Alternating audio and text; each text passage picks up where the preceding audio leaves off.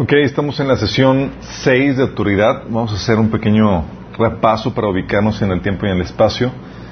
Um, hemos estado viendo, vamos a hacer un repaso de las últimas dos sesiones para ubicarnos. No vamos a hacer un repaso desde el inicio. Eh, ya vimos el tema de por qué Dios nos dio la autoridad, cuáles son los tipos de autoridad. Eh, vimos también cómo se manifiesta la autoridad. Espero que se acuerden las cuatro formas en cómo se manifiesta la autoridad.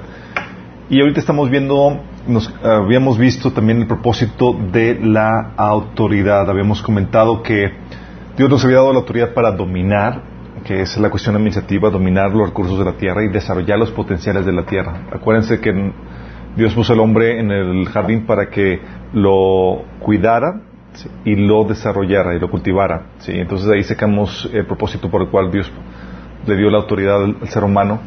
Habíamos comentado que ese dominio era para ofrecer un servicio. No es un dominio de las personas, sino es un dominio de la tierra para ofrecer un servicio a las personas. Habíamos, recuérdense que habíamos visto que Jesús nos enseñó que la autoridad es para servir al prójimo, no para dominar al prójimo. Eh, entonces es para producir un bien, un servicio al prójimo y de esta manera expresar el amor a Dios, al prójimo. Y de ahí sacamos la definición que es el, la autoridad dada al hombre es el poder y el permiso para dominar la tierra y sus recursos para manifestar nuestro amor desarrollando productos y servicios que beneficien al prójimo y exalten a Dios. Entonces habíamos visto eso. Eh, también vimos las cualidades de la autoridad. Entonces una de las cualidades que establecemos aquí es que es para realizar un servicio la, la autoridad. Pero también habíamos comentado que conlleva poder, conlleva gracia, lo que la Biblia le llama gracia, es el poder que Dios te da para poder llevar a cabo un servicio, una función, soportar alguna situación. Entonces conlleva poder. Eh, si Dios no te ha dado poder en alguna cuestión es que no te ha dado autoridad, ¿sí? Y si te ha dado autoridad va a conllevar necesariamente poder. Y también comentábamos que la autoridad dada al ser humano, como individuo, como organización, es siempre limitada. ¿Limitada a qué? A un número limitado de funciones o servicios. Eh, si no todos, no, eh, ninguna, ser, ninguna persona, ninguna institución tiene la, la, tarea de realizar todas las funciones o todos los servicios dentro de la sociedad, dentro del cuerpo de Cristo. Está limitado a un grupo de personas, es decir, la autoridad que ejerces no es sobre todo, sino a un grupo de personas limitado, a un territorio, a un código moral, eh, a un tiempo, también habíamos comentado que esta limitante aplica a cosas y a, todo elemento en la creación. Es decir, Dios no solamente le dio autoridad al ser humano, sino también que le dio autoridad a, cualquier, a todo, a todos los elementos de la, creación que él hizo. Vemos, vimos que en Génesis 1 Dios le dio, puso el sol para que se enseñorease del día, hablando de que le dio autoridad. Y cuando hablamos de que le dio autoridad a las los objetos, a, los elementos de la creación, estamos hablando de que les da el poder para que se manifiesten sus atributos, su naturaleza en algún tiempo y espacio de, eh, de esta vida, ¿sí? de esta creación. Y aquí tenemos aquí los vimos lo importante que es entender esto para entender el orden de Dios. Y también habíamos comentado otro atributo de la, de la autoridad es que es transferible. Eh, es decir, que se puede eh, impartir, la forma en que se imparte es delegando autoridad, y también que se puede ceder. Eh, ¿Cómo se da? Eh, ¿cómo, se, ¿Cómo se cede la autoridad? ¿Cómo se pierde la autoridad? Habíamos comentado que se pierde cuando das un regalo. La autoridad que tenías sobre ese objeto la pasas, ya, no, ya la cedes a, la persona que le estás dando un regalo, o comprando cosas, vendiendo cosas. Oye, tienes un terreno, lo vendes a un tercero y con eso lo que estás haciendo es que estás eh, cediendo tu autoridad de ese terreno y pasándolo a, eh, para que otra persona ejerza eh, autoridad sobre ese terreno. ¿sí? Hemos comentado también que la autoridad conlleva responsabilidad, representatividad. Es decir, tú, si tienes autoridad o toda autoridad que el hombre tiene es porque le fue delegada. Y cuando hablamos de que es delegada, es, está para que lleves a cabo las funciones de la persona que te dio la autoridad. ¿sí? Tal vez está, estás, eh, tiene autoridad delegada de, por parte de una empresa, de una organización, pero también está que la autoridad puede ser delegada directamente por Dios, ya habíamos comentado. Entonces, tiene una representatividad ya sea directa por parte de Dios o indirecta por medio de la organización que, en la cual estás trabajando. Y eso conlleva una representatividad, es decir, tienes que representar o llevar a cabo las funciones de la persona que te asignó la autoridad y lo representas en esas, en esas actividades. Y por lo mismo conlleva responsabilidad, es otra de los atributos que habíamos comentado de la autoridad. Es decir, te van a pedir cuentas de cómo usaste la autoridad delegada. Y como toda autoridad que el hombre, el ser humano tiene, es delegada, siempre implica una responsabilidad. De hecho, esta es la lógica por la cual Dios nos pide cuentas y por la lógica detrás del el juicio final donde se va a juzgar toda palabra, toda acción del ser humano. Porque todo lo que hacemos, eh, todo lo que hace el ser humano está, eh, es con la, el poder que la autoridad que Dios le ha dado al hombre. ¿Sí? Entonces, oye, se portó mal, bueno, Dios le dio eh, autoridad y con esa autoridad vino un poder que lo está mal usando, no lo está usando de acuerdo a la instrucción, al orden de Dios. Entonces va a implicar responsabilidad. Y Dios va a llamar cuentas a todo ser humano por la autoridad que le fue entregada. Cómo usó la autoridad, cómo usó el poder que conlleva esa autoridad. También habíamos comentado que, la autoridad se desarrolla o incrementa. ¿sí? Eso habíamos comentado que si eres fiel en lo poco, eh, haciendo uso de la, de la, poca o eh, autoridad que Dios te da, la puedes ir desarrollando. De hecho, el ser humano habíamos comentado que comienza con prácticamente ser autoridad, pero con potencial de desarrollar la autoridad. Desde bebito, obviamente, estás completamente dependiente a expensas de otras personas para, para tu manutención, para comer, para ir al baño y demás. Pero conforme vas desarrollando habilidades, eh, capacidades, tu intelecto, tu, tu, carácter y demás, vas obteniendo dominio sobre tu vida, sobre actividades y demás que te permite alcanzar la independencia cuando llegue a la mayoría de edad. Y estamos hablando de ese proceso de desarrollo, de crecimiento, de incremento de la autoridad que se va llevando a cabo desde pequeño. habíamos comentado también cómo se puede aumentar la autoridad haciendo uso óptimo de la pequeña autoridad que Dios te ha dado ahorita, sí. Y también, y es aquí donde comenzamos la sesión de hoy, terminando ya el repaso, la autoridad tiene la cualidad de que legítimamente se puede reformar, se puede limitar y se puede quitar. ¿Cómo que reformar? Sí. Cuando hablamos de reformar la autoridad, estamos hablando de que alguien está haciendo mal uso de la autoridad y hay medios legítimos por los cuales tú puedes reformar para que la autoridad se encauce eh, de forma correcta. La, Biblia menciona varias formas para eso, pero la autoridad sí se puede reformar. Una de las formas que la Biblia menciona, increíblemente, son los azotes. Sí. Azotes, ¿cómo que azotes? Sí, obviamente el, tienes un hijo o eh, tú como hijo de Dios estás mal usando eh, el poder que conlleva la autoridad que Dios te ha dado, lo que hace es, Dios es que te disciplina. ¿sí? dice Hebreos 12.5. Y ya han olvidado por completo las palabras de aliento que como a hijos se les dirige. Hijo mío, no tomes a la ligera la disciplina del Señor, ni te desanimes cuando te reprenda. Porque el Señor disciplina a los que ama y azota todo el que recibe como hijo.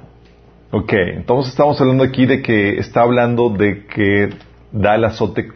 Y, el propósito de este azote, de esta disciplina, es reformar la autoridad que Él te ha dado. Es que utilices correctamente esa autoridad que Él te ha dado. Y cuando, ah, hablamos de autoridad, estamos hablando de, del dominio que te ha dado de, tu vida, tus recursos, tu tiempo, tu carácter, todo. ¿sí? El, Proverbios 20:30 dice, el castigo físico cura la maldad, semejante disciplina purifica el corazón. No, imagínate, como dice que el castigo físico cura la maldad y que purifica el corazón. Es lo que hace la, reforma de cuando, cuando el castigo, reformar, quitar la maldad de, del corazón. Es Proverbios 20:30, ¿sí? También Proverbios 22:15 dice, la necedad está ligada al corazón del muchacho, mas la barra de la corrección la alejará de él. O tu, Proverbio 19, 29 dice, el castigo se dispuso para los insolentes y los azotes para la espalda de los necios. ¿Qué hace? Lo que hacen los azotes es que vienen a enseñarte cómo hacer bien las cosas, ¿sí? Te reforman. Otro mecanismo que la Biblia enseña, por ejemplo, no estoy diciendo exhaustivo, pero utiliza, la humillación como método también de reforma de, la autoridad. 1 Timoteo 5:20 dice Pablo, a los que persistan en pecar, repréndelos delante de todos para que los demás también teman. Esta instrucción lo está dando a los líderes de la iglesia, a Timoteo, de que tú como líder de iglesia, pues, eh, a Timoteo en este caso le estaba diciendo que reprenda a los que persisten en pecar. Y esto con el fin de que los demás teman, con el fin de reformar a la persona que está pecando y también con el fin de escarmentar, que, que escarmenten en cabeza ajena a los que estaban siendo tentados a, a caer en lo mismo.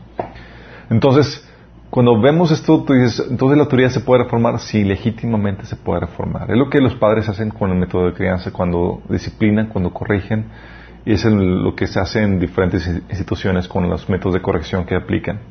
También la autoridad se puede limitar legítimamente. ¿Cómo se limita la autoridad?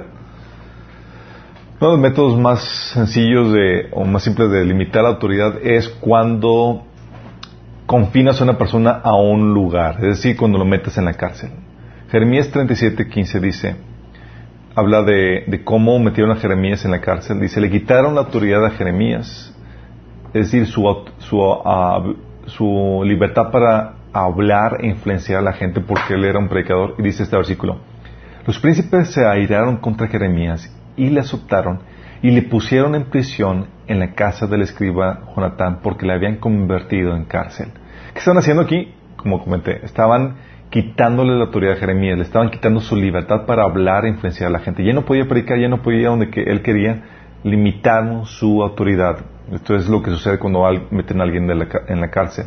De hecho, otro ejemplo que se menciona en la Biblia donde limitan la autoridad de alguien es cuando limitan la autoridad de Satanás. Sí. Eh, sabemos que ahorita Satanás tiene la libertad de rondar por la tierra engañando a la gente. Sí, esa es una libertad que Dios le ha concedido, es una, es una autoridad que le ha puesto. De hecho, le menciona que esa es la función que él hace. Ronda la tierra y le llama a la Biblia el tentador, que es una de las funciones que realiza el enemigo. Bueno, esa función, esa libertad que tiene para rondar la tierra y engañar a la gente, va a ser limitada. Apocalipsis 20 del 1 al 3 dice, Vi además un ángel que bajaba del cielo con la llave del abismo y una gran cadena en la mano. Sujetó al dragón, aquella serpiente antigua que es el diablo y Satanás, y lo encadenó por mil años. Lo arrojó al abismo y lo encerró y tapó la salida para que no engañara más a las naciones hasta que se cumplieran los mil años.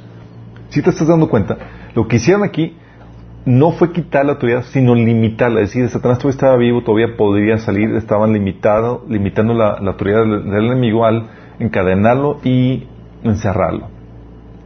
Otra forma en que se limita la autoridad es expulsando a alguien. ¿sí? Por ejemplo, eh, eh, cuando hablamos de expulsión estamos hablando de que no se le permite la entrada a, a alguien, a, a alguna situación, porque están limitando que es que aquí no tienes libertad, no tienes injerencia, no, no puedes ejercer ninguna influencia. Te están limitando que tu autoridad aquí en esta área, en este territorio, no, eh, no se puede ejercer. Apocalipsis 21 de 27 te pone un ejemplo de esto. Dice este versículo, no se permitirá la entrada a ninguna cosa mala, ni tampoco a nadie que practique la idolatría y el engaño. Solo podrán entrar los que tengan su nombre escrito en el libro de la vida del Cordero. Y está hablando de la Nueva Jerusalén cómo las personas que practiquen la idolatría y el engaño se les prohibirá la entrada a esta santa ciudad. están haciendo, lo que están haciendo este pasaje es que está limitando la autoridad de que aquí no tienes la autoridad para mover, para, eh, eh, para ejercer ningún tipo de, influencia aquí en esta ciudad. ¿sí? 1 Corintios 5, del 5 al 6, habla también Pablo de cómo eh, se expulsaba al inmoral, al cristiano inmoral que estaba persistiendo en pecar. Eh, ¿Y que estaban haciendo esto? Le estaban expulsando para que no tuviera autoridad dentro de la iglesia. Y cuando hablamos con libertad es que no, no tenía la libertad de participar. ¿sí? Eh, la expulsión entonces es una forma en que se limita la autoridad. Se limita la autoridad, la capacidad de influencia, la capacidad de obrar, la capacidad de hacer algo en algún lugar. También la, autoridad entonces no solamente se reforma, no solamente se limita, también se quita. ¿Cómo se puede quitar la autoridad? En las empresas la forma típica es el despido.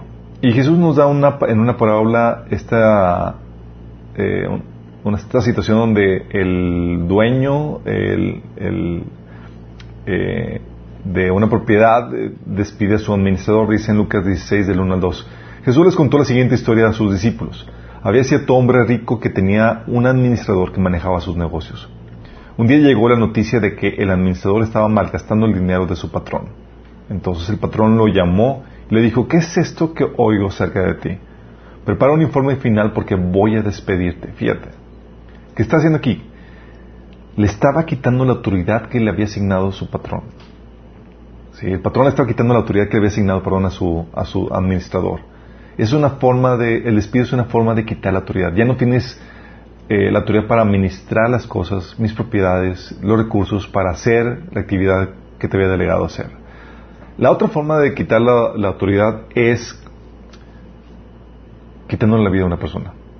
Si al quitar la vida a la persona estás quitándole su autoridad. La pena capital que la Biblia menciona. La pena capital no solamente es para hacer justicia, sino para quitarle el poder a dicha persona de volver a hacer daño. Poder que recibió con la autoridad que Dios le había otorgado. Entonces, al quitarle la vida, le estás quitando el poder y la autoridad. Sí. Deuteronomio 13:5 te habla un ejemplo del profeta soñador al quien Dios le ordena que muera por haber aconsejado rebeldía. Eh, Dios ordena que, que, debe morir por haber aconsejado rebeldía contra, contra Dios. Dice este pasaje. Tal profeta soñador de sueños ha de ser muerto por cuanto aconsejó rebelión contra Jehová vuestro Dios, que te sacó de la tierra de Egipto y te rescató de casa de servidumbre. Y trató de apartarte del camino por el cual Jehová tu Dios te mandó que anduvieses, y así quitarás el mal del medio de ti. Fíjate. ¿eh? También ves que esta, esta pena de muerte Dios la determinó en las naciones que eh, que eh, echaron de la tierra de Canaán cuando los israelitas entraron a conquistar, ¿sí? Dios ordenó la destrucción de naciones como una medida para quitarles toda la autoridad que les diera poder para contaminar la tierra y descargar al pueblo de Dios. Ahí en el pasaje dice, echaréis delante de vosotros a todos los moradores del país y destruiréis todos sus ídolos de piedra y todas sus imágenes de fundición y destruiréis todos sus lugares altos y echaréis a los moradores de la tierra y habitaréis en ella porque yo os la he dado para que sea vuestra propiedad. ¿Sí? Entonces, te habla acerca de, de, de, esto, que es la pena de, muerte, Éxodo 34, del 15 al 16, abunda sobre esto. Pero también Jesús lo menciona en el Nuevo Testamento. Él amenaza con Jesús con exterminar a los malos de la tierra.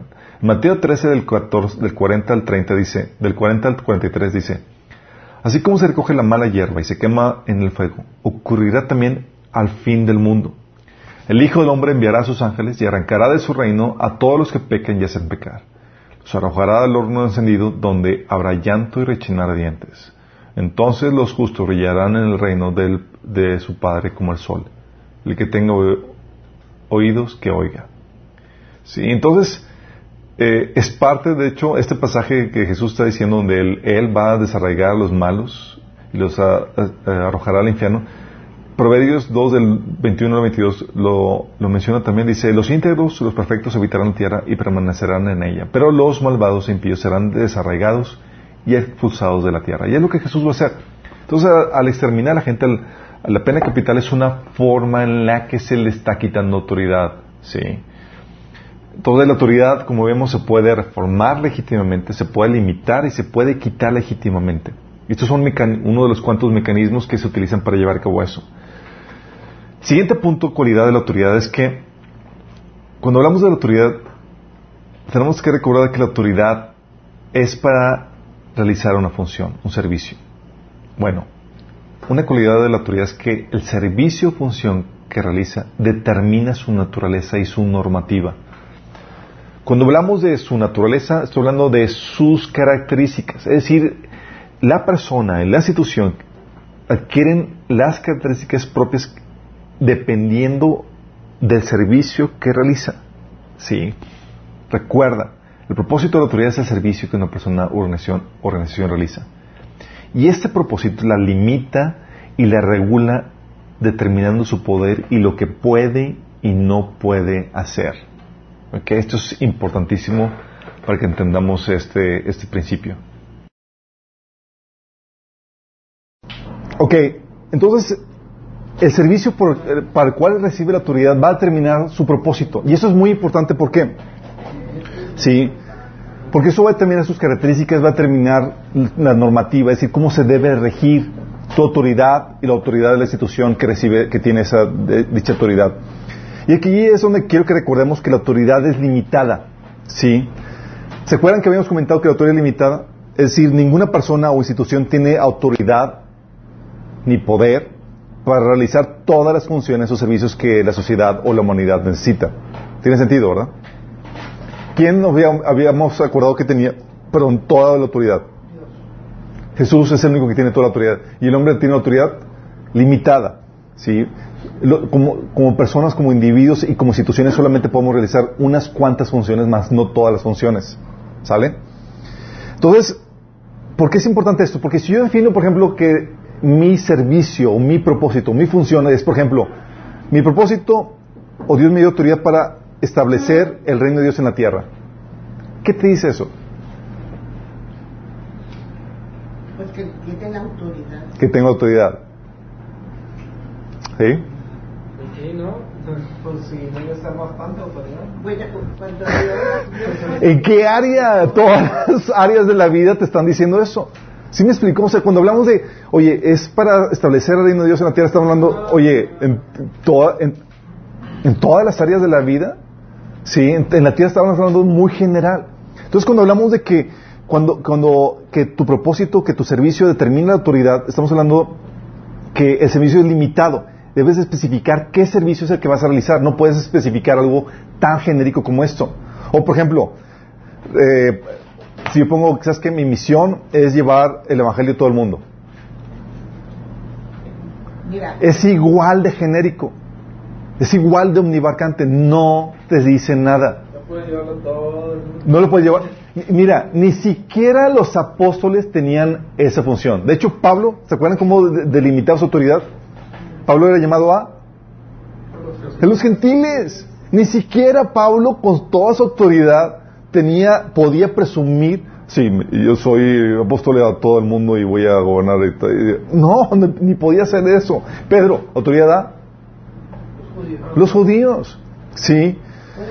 Por eso tienes que definir, definir los servicios limitados que ofreces, los cuales determinan tu propósito. Por ejemplo, Jesús definió o delimitó su autoridad, dio los servicios claros que iba a ofrecer. ¿Cuándo? En Lucas capítulo 4, cuando citó Isaías 61. El Espíritu de Dios está sobre mí por cuanto me ha ungido para predicar las buenas nuevas eh, libertad a los cautivos, apertura de cárcel a los que están, etcétera. Entonces es, ahí menciona los servicios específicos a los cuales él se iba a dedicar y para los cuales había recibido la autoridad. Y lo detalló muy bien, sí. Entonces eso es lo que delimita tu autoridad y eso determina las características que va a tener tu autoridad. De eso va a depender su naturaleza. Eh, y de hecho, chicos, eso es lo que justifica la autoridad. Sí, eso es lo que determina si te sales o no de tu autoridad, porque si te sales de tu autoridad ya significa que estás haciendo cosas que no tienen que ver con tu servicio, el servicio que ofreces. ¿Se acuerdan con Jesús? Oye, le, le estaban diciendo, oye, Jesús, dile a mi hermano que reparta la heredad conmigo. ¿Qué dijo Jesús? No me toca a mí. No me toca a mí. Estaba delimitando su autoridad. Y este entendimiento, chicos, cuando, cuando entiendes que tu autoridad está limitada o haya su razón de ser en el servicio que provees, y eso justifica tu autoridad, no te puedes salir de eso. Ese discernimiento se lo ha dado al hombre general. Por eso los gobiernos no hacen deducible ningún gasto que no tenga que ver con el servicio que ofreces. ¿Sí saben, verdad? ¿Por qué? O sea, ¿qué, les, entró en la cabeza? Sí. Porque el servicio es el que justifica la autoridad del poder que ejerces. Es decir, aún los gastos que realizas. Fuera de eso, no tienes justificante. Y eso aplica para todo. Dices, wow, entonces es bíblico. Sí, es bíblico. Sí. Recuerdo una situación cuando estaba de estudiante, eh, estaba, había, y yo entendiendo esto, de que no teníamos autoridad sobre todos los asuntos de la vida, eh, hicimos una, una, asociación estudiantil en el 98 y porque estaba violando sus principios, la tuve que desmantelar y volver a hacer. Y en el 2000, recuerdo cuando estaba estudiante, habíamos estudiantes que estaban haciendo diferentes tipos de proyectos. Uno estaba con un programa de radio, otro estaba con un proyecto de negocios, otro estaba con un proyecto de una banda cristiana, otro estaba con un proyecto de evangelismo, ¿sí? estudios bíblicos en las escuelas, otros estaban haciendo eh, varios proyectos, pero desde una perspectiva cristiana para, querer, para extender el reino de Dios y la influencia cristiana en diferentes ámbitos. Conscientes de esa situación, dije, oye, pues cada quien está trabajando de forma separada, vamos a hacer una asociación. ¿Sabes cuál es la diferencia entre una asociación y una organización? ¿No? Así es. Una asociación es dos personas libres, sin ejercer autoridad unas sobre otras, se asocian para ayudarse, retroalimentarse, ¿sí? Una organización ya hay jerarquías, ya te sometes a alguien, ¿sí? Entonces, recuerdo que estamos haciendo eso y llega compa, compañerismo estudiantil cristiano, ¿sí lo ubican? Bueno, y llega con nosotros y nos dice, oigan, ¿y por qué no someten sus proyectos a compa? Y yo, ¿bajo qué justificante? Sí, no, ¿bajo qué justificante? O sea, ¿qué servicio? O sea, ¿cuál es el propósito de compa para que, amerite que, que, lo sometamos? No es que el propósito de compa, recuerdo que tenemos la plática, las discusiones, es establecer el reino de Dios en las escuelas. ¿Really? Cuando pones un propósito así tan genérico, tú estás presumiendo una autoridad omnibarcante, no estás definiendo eh, qué servicio estás realizando. ¿Sí? Y con eso te puedes atribuir cuál la autoridad o la injerencia en cualquier área. ¿Sí me explico? Entonces tenemos la discusión, total, eh, no estuvimos de acuerdo con eso y solamente la persona de, misión, de misiones eh, decidió aceptar porque tiene que ver con misiones propiamente. Y los demás, cada quien siguió con su, con su, con su proyecto. Esto tú lo puedes ver en diferentes eh, instituciones. Por ejemplo, vamos a ver varios, varios ejemplos. Uno es eh, la institución de gobierno, la función de rey, de gobernante. ¿Cuál es su servicio? Su servicio es hacer justicia, juicio, defender los derechos y libertades de individuos y organizaciones, la defensa de, de la nación. ¿Sí? Y eso tú puedes ver en varios pasajes de la Biblia. Isaías 16.5 que menciona que una función es hacer justicia. Dice, el trono se, fundará en la lealtad y un descendiente de David reinará sobre él con fidelidad. Será un juez celoso del derecho y ansioso de esa justicia. Es parte de las funciones de un rey. ¿sí? También otras funciones del gobierno es castigar lo malo. Romanos 13.4 dice, las autoridades están en el servicio de Dios para tu bien. Pero si estás haciendo algo malo, por supuesto que deberías tener miedo porque ellas tienen poder para castigarte. Están al servicio de Dios para cumplir el propósito específico de castigarlo a los que hacen lo malo. También el propósito para hacer la guerra. Sí. Oye, entonces la guerra es, es, y la guerra es bíblico, sí es bíblico. La Biblia pone, por ejemplo, en 1 Samuel 8:20, nuestro deseo es ser como, eh, como las naciones que nos rodean. El rey nos juzgará y será nuestro líder en batallas porque es parte de la función de gobierno, defender a la nación. ¿Sí? De hecho, ¿saben quién va a dirigir los ejércitos de Dios? Pues Jesús. Jesús. Exactamente. Dice Apocalipsis 19, 11, su jinete se llama fiel y verdadero. Con justicia dicta sentencia y hace la guerra. Órale, chiquitos. Sí. En el Antiguo Testamento los reyes salían. Así es. Hay, de hecho, hay, hay en, en, el Torah, en, la ley, eh, hay regulaciones para, eh, para, para, la guerra, ¿sí? Oye, ¿cómo debe ser la guerra y demás? Y de acuerdo a su función, se le da el poder que necesita. Oye, si la función es castigar lo malo y hacer la guerra, ¿qué poder necesita para llevar a cabo eso? ¿El poder de la vara sería suficiente? Le da la Biblia el poder de la espada. ¿Sí? Dice Romanos 13:4, no en vano lleva el poder de la espada, no en vano lleva la espada, pues está al servicio de Dios para impartir justicia y castigar al malhechor. De acuerdo a su propósito, su función, se le da el poder que necesita, regula su naturaleza, sus características.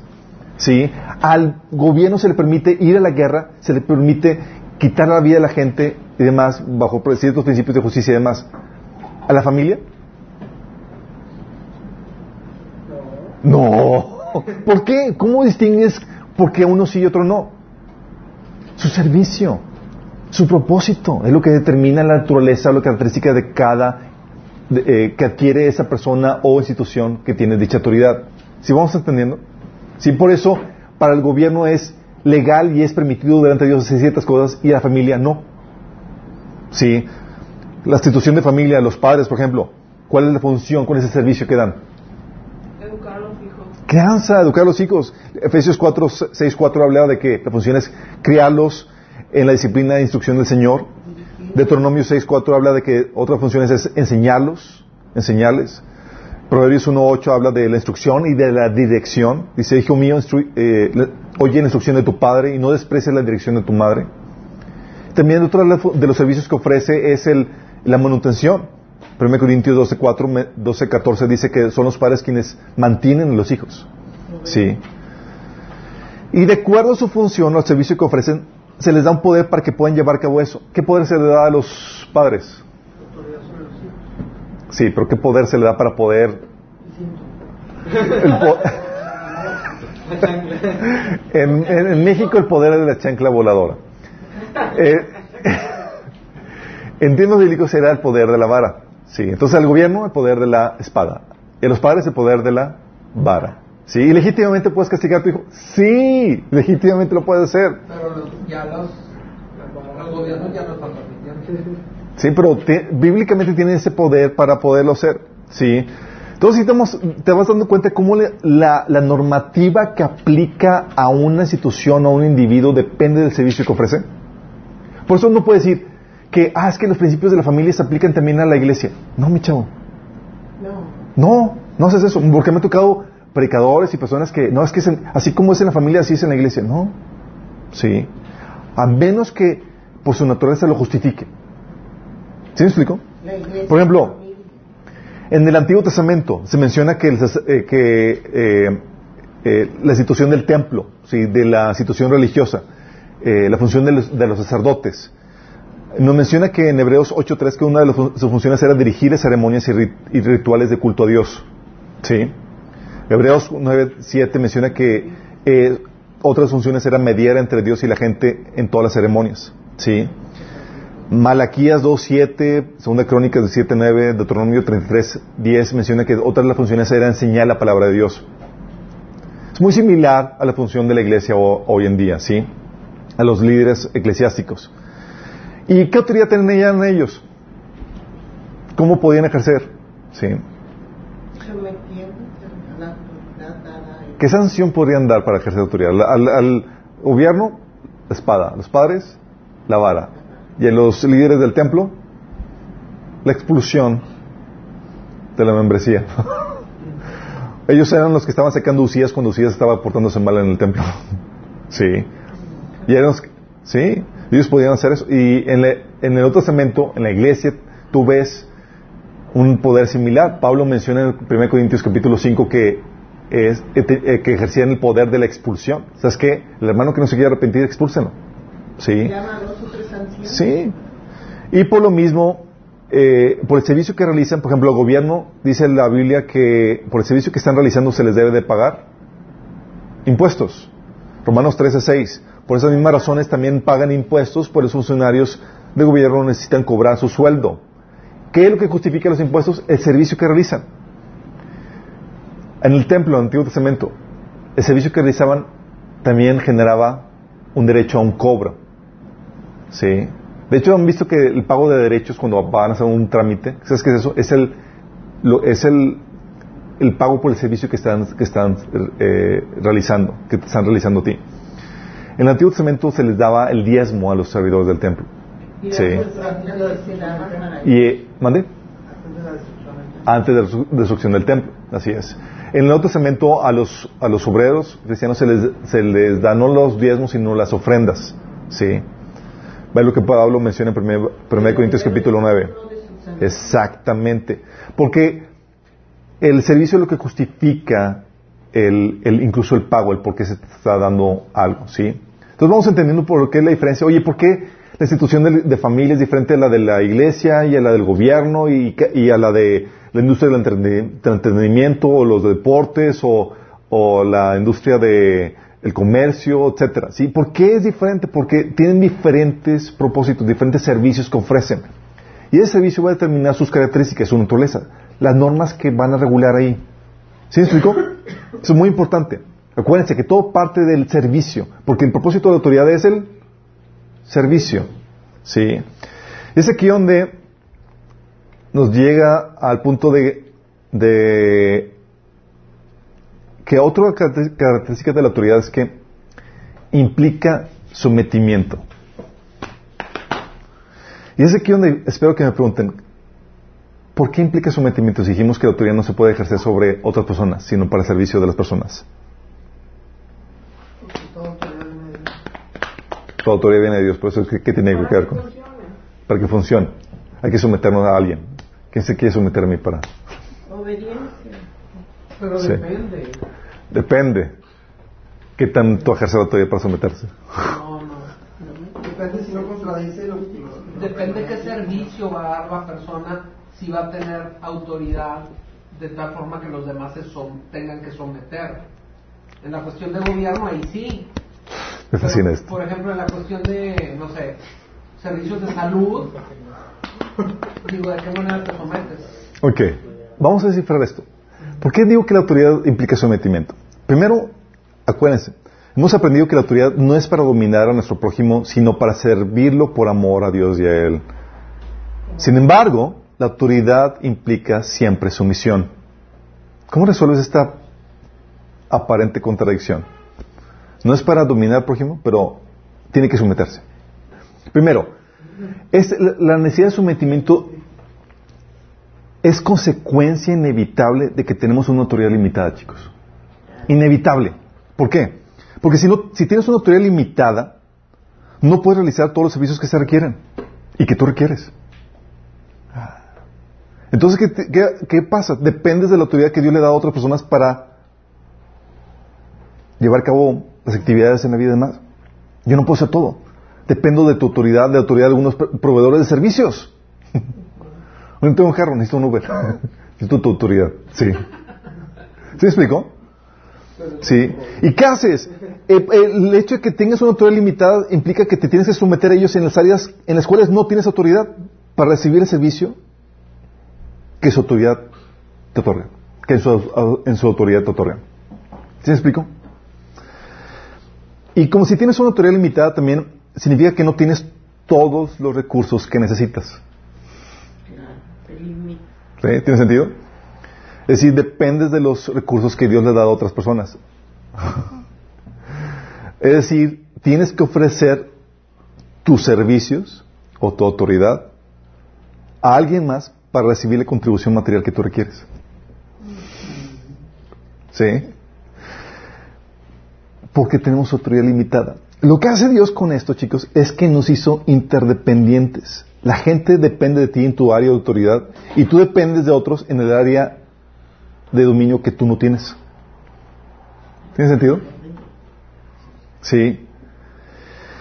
Y es aquí donde tenemos que aclarar esto. Hay una diferencia entre dominio y sumisión. ¿A qué le, cuál, cuál creen que sea la diferencia entre dominio y sumisión? ¿Cuándo estás ejerciendo dominio sobre una persona a la cual está prohibido? ¿Y cuándo estás ejerciendo una autoridad legítima donde hay una sumisión permitida? Cuando está en mi función puedo dominar a la gente. Miren, la Biblia ves que condena el dominio de un ser humano sobre otro, pero fomenta la sumisión. Ejercer dominio es sinónimo de ejercer control o posesión de una persona, sinónimo de esclavitud. ¿Ok? La Biblia menciona en 1 Corintios 7, 23, por precio fuisteis comprados, no os hagáis esclavo de los hombres. ¿Mandato sencillo? Sí. Es decir, la Biblia te prohíbe que te hagas esclavo de los hombres, que alguien, que permites que alguien ejerza dominio sobre ti. Sí. Lado dice esclavos sométanse. Sí, pero lo que hace la Biblia es que empieza a romper el esquema que había antes, empieza a reformar y le empieza a dar derecho a los esclavos. Lo trata con la Biblia, empieza a romper eso y tal así que la, la- la abolición, de, la abolición de la esclavitud es producto de, de contribución cristiana. ¿sí? Ah, ¿A qué me refiero con, con esto del dominio? Sí, cuando la persona, cuando ejerces dominio sobre una persona, la persona te pertenece, es tu propiedad. ¿Sí? También cuando la persona, cuando ejerces dominio sobre una, sobre una persona, la autoridad que se ejerce sobre la persona no es por causa del servicio que se recibe o que se otorga, sino arbitrariamente, porque simplemente tienes dominio sobre ella. O sea, te sometes a mí, o ejerzo dominio sobre ti, no porque, no por razón del servicio que, que hay. Sí, no hay razón, no, hay, no, hay una razón justificación de servicio. Sí. Y cuando ejerces dominio, controlas todos los aspectos de la vida de esa persona. No tienes libertad para decidir por ti mismo, sino que alguien domina sobre ti. Qué grueso, ¿verdad? Entonces imagínate cuando alguien te dice, yo tengo autoridad sobre todos los asuntos espirituales de tu vida. ¿Sabes qué está diciendo? Que tiene dominio. Que tiene dominio. Y la Biblia prohíbe eso mismo. Qué fuerte, ¿no? También ejercer dominio, hay, hay un dominio también eh, prohibido que tal vez no sea completo, sino es un dominio parcial, y se ejerce cuando alguien ejerce dominio sobre áreas de tu vida sobre las que no tiene autoridad legítima. Es decir, no hay, no hay ningún servicio que lo justifique. sí, pero tratan de ejercer autoridad sobre ti. Sí. Eso es dominio. Sumisión, y la Biblia lo fomenta. Y la sumisión es, no es el control de la persona, sino es el control de actividades y acciones, es decir, de una parte de la vida de una persona, no a la persona. Y es por causa del servicio que se da o que se recibe. ¿Sí? Cuando hay, siempre hay sumisión a autoridad. Como no tenemos autoridad, tenemos autoridad parcial, necesitamos de los servicios de otros, ejercemos sumisión parcial en esas áreas para recibir o otorgar algún servicio. Siempre su razón de ser tiene está en el servicio que se da o que se recibe. Por eso dice la Biblia en Efesios 5:21, sométanse unos a otros por reverencia a Cristo. ¿Por qué someterse unos a otros? Porque somos interdependientes. En las áreas en las cuales yo estoy puesto como autoridad, te sometes a mí para que puedas recibir el servicio y viceversa. ¿Sí? Por eso dice también 1 Pedro 2.13, sométanse por causa del Señor a toda autoridad humana. ¿Por qué? Porque no hay solamente una, hay muchas. Vas a la escuela, te tienes que someter a la autoridad de la escuela. Vas, llegas a la familia, te tienes que someterte a la familia en asuntos de la familia. Vas a la iglesia, te sometes a los pastores en asuntos eclesiásticos y demás. ¿sí? Entonces el control en la sumisión es el control sobre un aspecto de la vida de una persona sobre un aspecto de una vida, ¿sí? No es sobre la persona, es sobre un aspecto, sobre las actividades y acciones necesarias para poder dar o recibir un servicio. La sumisión está justificada o tiene su razón de ser en los servicios limitados que se otorgan o que se reciben. Acuérdense que nadie tiene toda la autoridad, entonces está limitado. Entonces, ¿qué asuntos? Y el control por lo mismo es parcial, o es durante por un tiempo limitado, o dentro de un espacio limitado, o por un servicio limitado que se da. ¿sí? Eh, si la autoridad que se ejerce no haya justificación en el servicio que se recibe, es ilegal e ilegítima. Ok, vamos a, vamos a andar en esto. Hay dos tipos de sometimiento por causa de servicio. Hay un sometimiento por causa de servicio que se otorga, y otro tipo de sometimiento por, otro tipo de sometimiento por causa del servicio que se recibe. Vamos a ver los dos. ¿Vamos? Sometimiento por causa del servicio que se otorga, que eso tiene que ver con personas del orden interno. Es decir, es el sometimiento por parte de los que están dentro de la organización o los organizadores de dicho servicio. El staff, la organización, una empresa. Es toda una empresa que trabaja, toda esa gente que trabaja, el que trabaja, produce un servicio, producto. ¿Sí me explico? Esas personas se someten por causa del servicio que están ofreciendo como organización. ¿Me explico? Por eso, oye, voy al trabajo, como están poniendo el ejemplo, y yo me someto a todas las actividades necesarias para realizar ese dicho trabajo. Pero no me pueden a mí regular en el asunto de que, oye, queremos que cortes eh, con, eh, tu relación con tu novia. ¿Y eso qué tiene que ver con el servicio que estamos haciendo aquí? ¿Sí me explico? O llega alguien, llega tu pastor y dice, oye, no quiero que, formes parte de dicha asociación estudiantil. ¿Qué tiene que ver eso? si fuera algo inmoral y demás, ya lo hemos comentado, sí, tenemos libertad unos otros para amonestarnos, eh, eso, y aparte, digo, la Biblia pone un código moral que a los cuales todos hemos aceptado someternos. Pero fuera de eso, sí. Pero, eh, a ver, a ver, entonces, por ejemplo, el Islam. El Islam es una religión que controla todo en tu vida. Así es, el Islam controla todo, pero... pero, eh, claro. Bueno, el cristianismo también lo hace, Charlie. Sí, Dios controla todas las áreas de tu vida. Pero Dios. Pero Dios, exactamente, distribuye su poder sobre todo, sobre pulveriza su poder y lo distribuye entre todos nosotros. Sí, no hay una persona que tenga el monopolio. Sí, aunque el cristianismo, en la historia del cristianismo, de hecho lo vamos a ver en la siguiente sesión si nos, si nos da tiempo, vamos a ver cómo la iglesia quiso ejercer un control monopólico de la autoridad para gobernar sobre todos los asuntos de la, de la, de la vida. Sí. Pero cuando se corrompen todos los principios que Dios puso, se reforma. El, el, resultado es como estamos ahorita. Exactamente. Y políticos. Exactamente. De hecho, vamos a ver qué onda con, con vamos a ver, a discutir a detalle esto en la próxima sesión. Entonces, entonces el sometimiento por causa del servicio que se otorga, es sometimiento del orden interno, como comento, es por causa del servicio limitado que se otorga.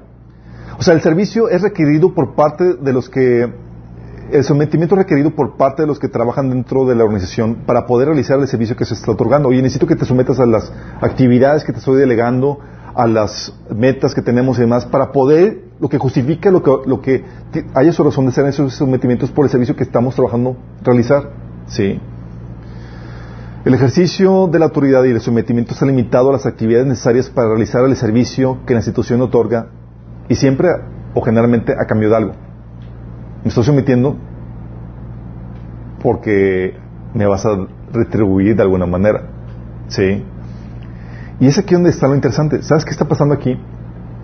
Tú te estás sometiendo, pero lo que realmente estás haciendo cuando trabajas en alguna parte, en una organización, estás rentando tu autoridad. ¿Te pagan por? tu autoridad para realizar ciertas actividades de servicio la estás rentando. Estoy poniendo mi servicio y demás a tu servicio, mis habilidades, mis conocimientos, mis, a tu servicio, a cambio de una retribución. Estás rentando tu autoridad. Todas las personas que trabajan dentro de una organización, que forman parte de un Estado, lo que hacen es que rentan su autoridad. El sometimiento en realidad es una renta de autoridad. Lo que ofreces es una, a una organización o institución que te contratas es un sometimiento parcial y voluntario. ¿Sí? Donde sometes tus, habilidades, tus conocimientos, rentas parcialmente tu autoridad para recibir un pago o algo a cambio que deseas. Entre, de hecho, dice aquí lo interesante, entre más cotizada sea tu autoridad, más paga recibirás. Por eso la importancia de aumentar nuestra autoridad. sí, eso lo vimos la sesión pasada. Eh, y esto lo ves cuando este proceso de intercambio de autoridad donde, oye, te sometes al servicio que, estamos dando, lo puedes ver en Mateo 20 del 3 a 5 cuando Jesús dice la parábola del, viñador, que dice a las 9 de la mañana, cuando pasaba por la plaza, vio a algunas personas que estaban ahí sin hacer nada. Sí. Entonces los todo y les dijo, al final del día les pagará, les pagaré lo que fuera justo. Así que fueron a trabajar al viñedo. Sí, está, hay un intercambio de autoridades, está formando parte de su organización por tiempo temporal y sobre, por un tiempo limitado sobre actividades específicas y a cambio de una retribución. Ah, pero lo interesante del caso es que dicho sometimiento, chicos, saben que aún dicho sometimiento que haces para producir ese servicio dentro de esa organización o institución, está regulado a ciertos principios de justicia que lo regulan. Es decir, no pueden, el sometimiento, ellos no pueden aún así eh, hacer cosas indebidas aunque te estás sometiendo a ellos. Por ejemplo, en la Biblia te pone cierto, ahorita podemos pensar en muchas cuestiones, oye, no puedes dejar que, te acosen sexualmente o que te eh, eh, encierren, que corten tu, te encierren indebidamente, etcétera. Puedes pensar varias cosas. Aquí en Éxodo 21 del 26 al 27 te pone un ejemplo. Dice, si alguno hiere el ojo de su siervo o el ojo de su sierva y lo dañare, le dará libertad por razón de su ojo. Sí, hoy puedes pensar en, en de misa, si hay algún tipo de abuso, etcétera, sí. Y si quiere saltar un diente de su siervo o un diente de su sierva, por su diente lo dejará libre. ¿Sí? Entonces el sometimiento no debe violar otros derechos que pudieran estar involucrados dentro de esto. Integridad física. Emocional, etcétera. Moral. Entonces vemos que ese sometimiento aún así eh, está limitado, pero también está regulado por ciertos principios de justicia y de derecho que se mencionan. ¿sí? Perdona que te pero eso tiene mucho que ver cuando, cuando dice eh, que las mujeres se sometan a su marido. Pero si tu marido te rompe un diente o te... ya te deja libre. No, no, eh, de hecho, ahí vemos que, que la Biblia enseña que la mujer tiene derechos Sí, por eso cuando vemos el tema del matrimonio, vemos, o sea, no es una relación donde sometimiento eh, a ciegas y demás, hay ciertas, acuérdense que la autoridad del marido es para servir a la esposa. Entonces, es, ¿qué servicio ofrece a la esposa? Sí, ¿y qué pasa si el marido no está dando dichos servicios a la mujer? Eso lo vemos en el taller de matrimonio no manico. Sí, vamos a continuar aquí. No, no, no, no es mujeres sometan a los maridos, mujeres sométanse a sus maridos, sí. Entonces, y por lo mismo, chicos, como la, la, la, obediencia, como por lo mismo, como está limitada la sumisión a, solamente ciertas actividades dentro de la y que tienen que ver con los servicios que se ofrecen como organización, la desobediencia, por lo mismo, está limitada. Mm. La desobediencia. está limitada. Al formar parte del orden interno, es decir, formar parte del staff, si tú formas parte del staff y no te sometes a la dirección de la autoridad establecida en los asuntos del servicio que se está proveyendo, entonces es desobediencia. ¿Sí me explico? Oye, tu jefe te dice, o el líder de, estás en el grupo de alabanza y el líder de alabanza te, dice, oye, quiero que vengas aquí, que nos vamos a juntar a ti aquí en tal hora, o vamos a tocar tal rola y tú quieres tocar X. A formar parte del staff, te estás, tienes que estar dispuesto a someterte al liderazgo de la persona que está acá, por causa de los servicios que se está ofreciendo. Si no lo haces, ya es desobediencia. ¿Sí? Entonces, oye, se te puede, las empresas ponen muchas reglas a las cuales tú accedes a someterte. Oye, horarios, aquí tienes que llegar a los horarios, tal vestimenta, eh, qué actividades tienes que realizar. Sabes que estas son tus actividades delegadas, estas son las que tu responsabilidad de sacar estas actividades y demás. Entonces, la, desobediencia está limitada a esas cosas a las cuales tienen que ver con el servicio que estás realizando. Pero, por lo mismo, como la justificante de ese servicio que estás realizando dentro de la organización, si tú renuncias o dejas de representar a la organización, ¿se te puede acusar de desobediencia? Tiene sentido, ¿no? Oye, si realizo algún servicio fuera de la, eh, eh, no en nombre de la iglesia donde estoy perteneciendo, ¿sí? ¿se me puede acusar de, de, de, desobediencia? Un servicio que realicé, oye, voy fui a, a, dar, a dar comida a los, a los pobres de la calle y no pedí permiso al pastor. ¿Se puede acusar de desobediencia? Pero en cambio, si, oye, estoy ofreciendo un servicio y lo estoy diciendo que lo estoy diciendo en nombre de la iglesia donde estoy yendo. ¿Tendré que pedir permiso? ¿Tiene sentido o no? Oye, si formo parte staff de la iglesia y quiero hacer lo que yo quiera en los asuntos de la iglesia, ¿se puede acusar de desobediencia? ¿Fuera de esos asuntos? No, tiene sentido, ¿no? Así de claro lo menciona la Biblia. Y por lo mismo, eh, las personas del orden interno, la persona en, eh, en autoridad tiene tiene métodos para imponer su autoridad. Uno es la paga. Sí. Si, realizas el trabajo, se te va a hacer el pago. Si no, pues no. Dice Mateo 20 del 1 al 2. El reino de los cielos es como un propietario que salió de temprano en la mañana con el fin de contratar trabajadores para su viñedo. Acordó pagar el salario normal de un día de trabajo y los envió a trabajar. Está hablando, ¿sabes que La forma en que pude lograr que te sometías a mí es porque negociamos un pago. El pago es parte de de poder, mecanismos para imponer la autoridad. También la promoción, ¿sí? Oye, deseo avanzar en, la, en el recibir más autoridad dentro de la organización. ¿Qué haces cuando deseas, cuando deseas avanzar? ¿Te aplicas? No.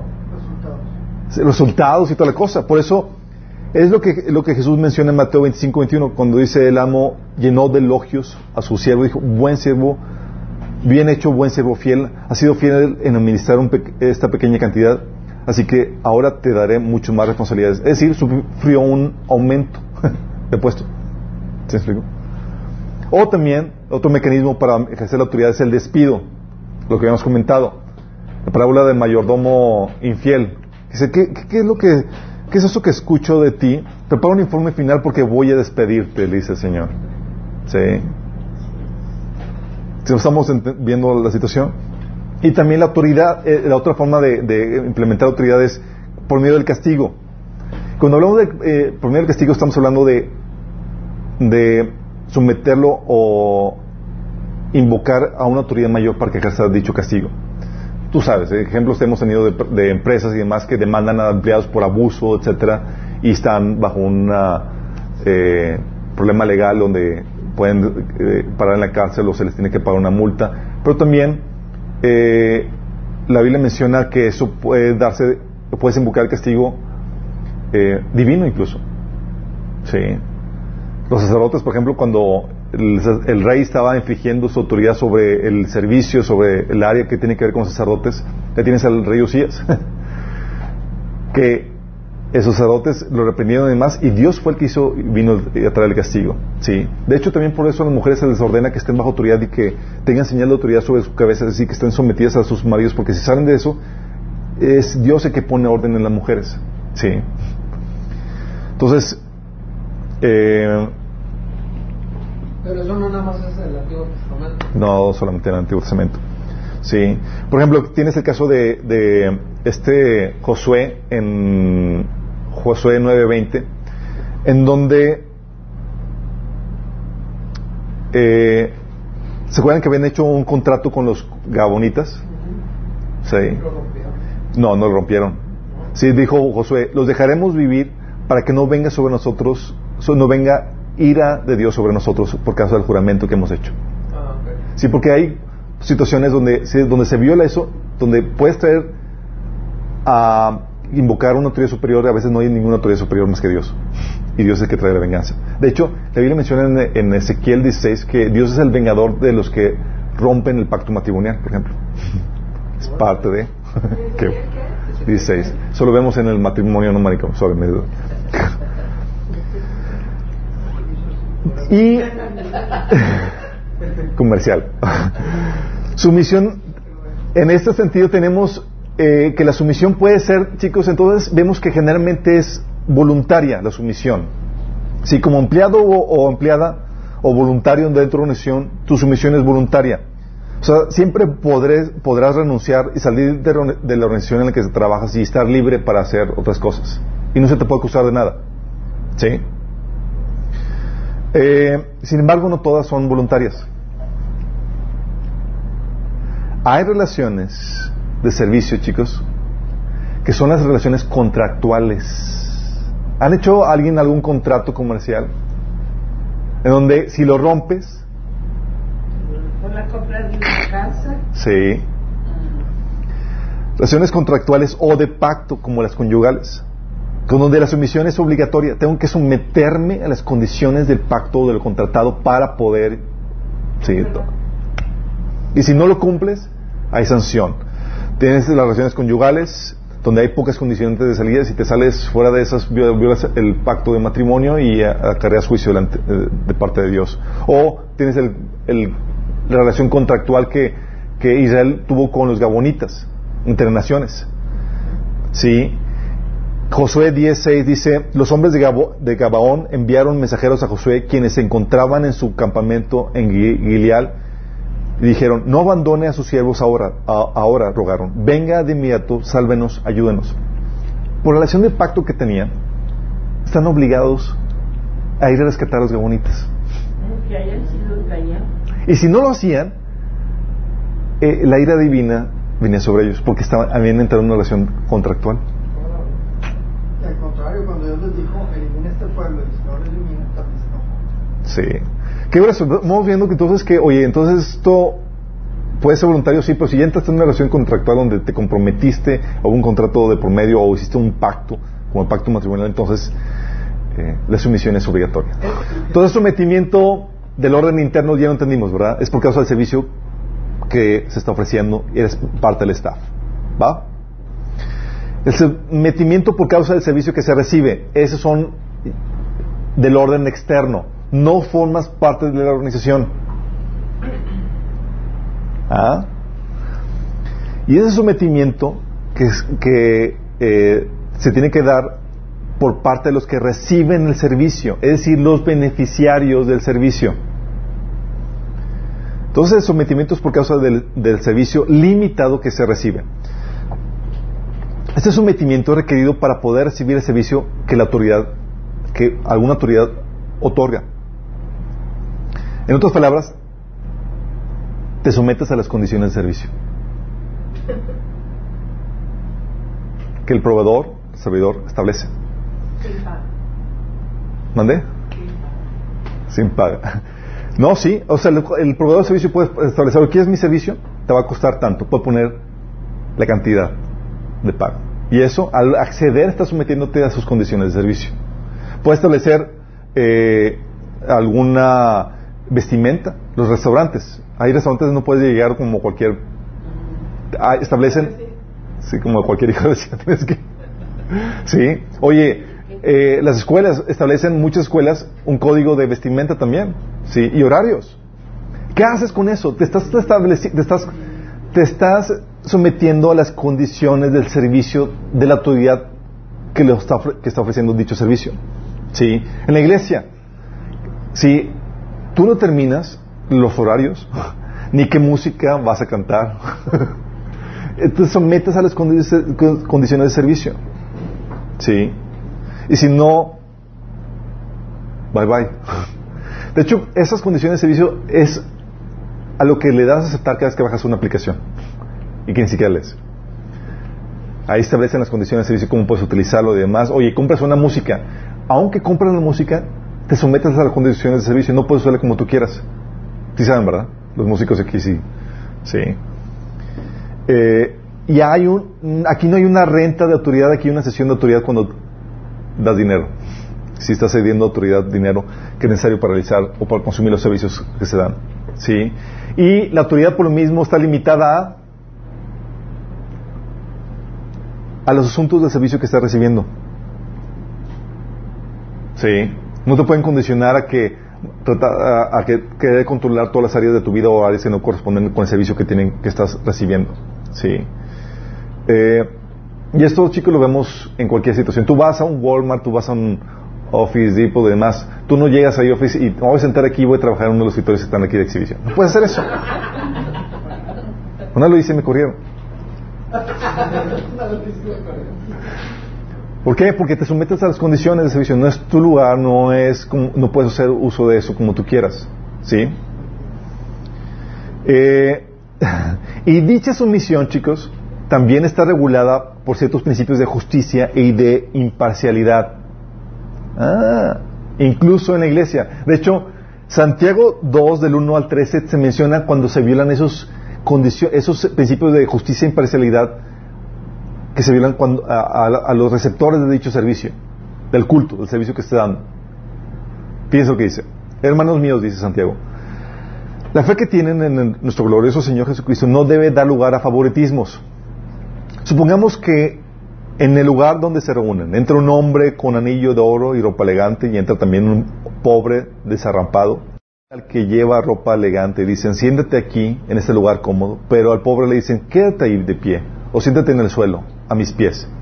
¿Acaso no hacen discriminaciones entre ustedes juzgando con malas intenciones? Escuchen mis queridos hermanos, ¿No ha escogido Dios a los que son pobres según el mundo para que sean ricos en la fe y hereden el reino que prometió a quienes los aman? Pero ustedes han menospreciado al pobre. ¿No son los ricos quienes los explotan a ustedes y los arrastran en los tribunales? ¿No son ellos los que blasfeman eh, el buen nombre de, aquel a quien ustedes pertenecen? Hacen muy bien si de veras cumplen la ley suprema de la Escritura. Ama a tu prójimo como a ti mismo. Pero si ustedes muestran algún favoritismo, pecan y son culpables. Pues lo misma ley los acusa de ser transgresores. ¿Qué está diciendo? O es que aún dentro de la iglesia, el servicio que se da, servicio de culto y demás, Está regulado por ciertas condiciones, no se da arbitrariamente. No puedes dar favoritismos. Sí. Ay, es, que, es que soy pobre y me trataron mal. Sí. Aquí está haciendo es que el servicio que da la iglesia, el servicio de culto que da los líderes de la iglesia, el staff de la iglesia, debe ser sin favoritismos a la gente que lo está recibiendo. Tiene sentido, ¿verdad?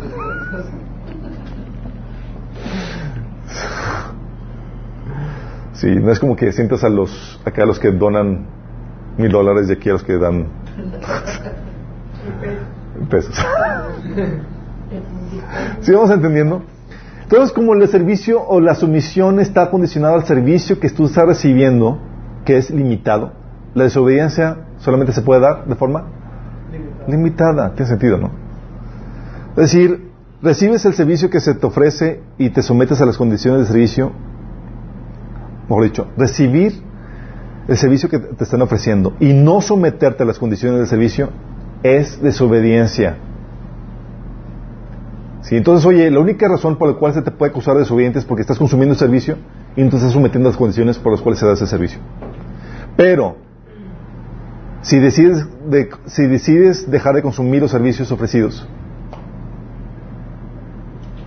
dejas de estar en desobediencia. Tiene sentido, ¿no?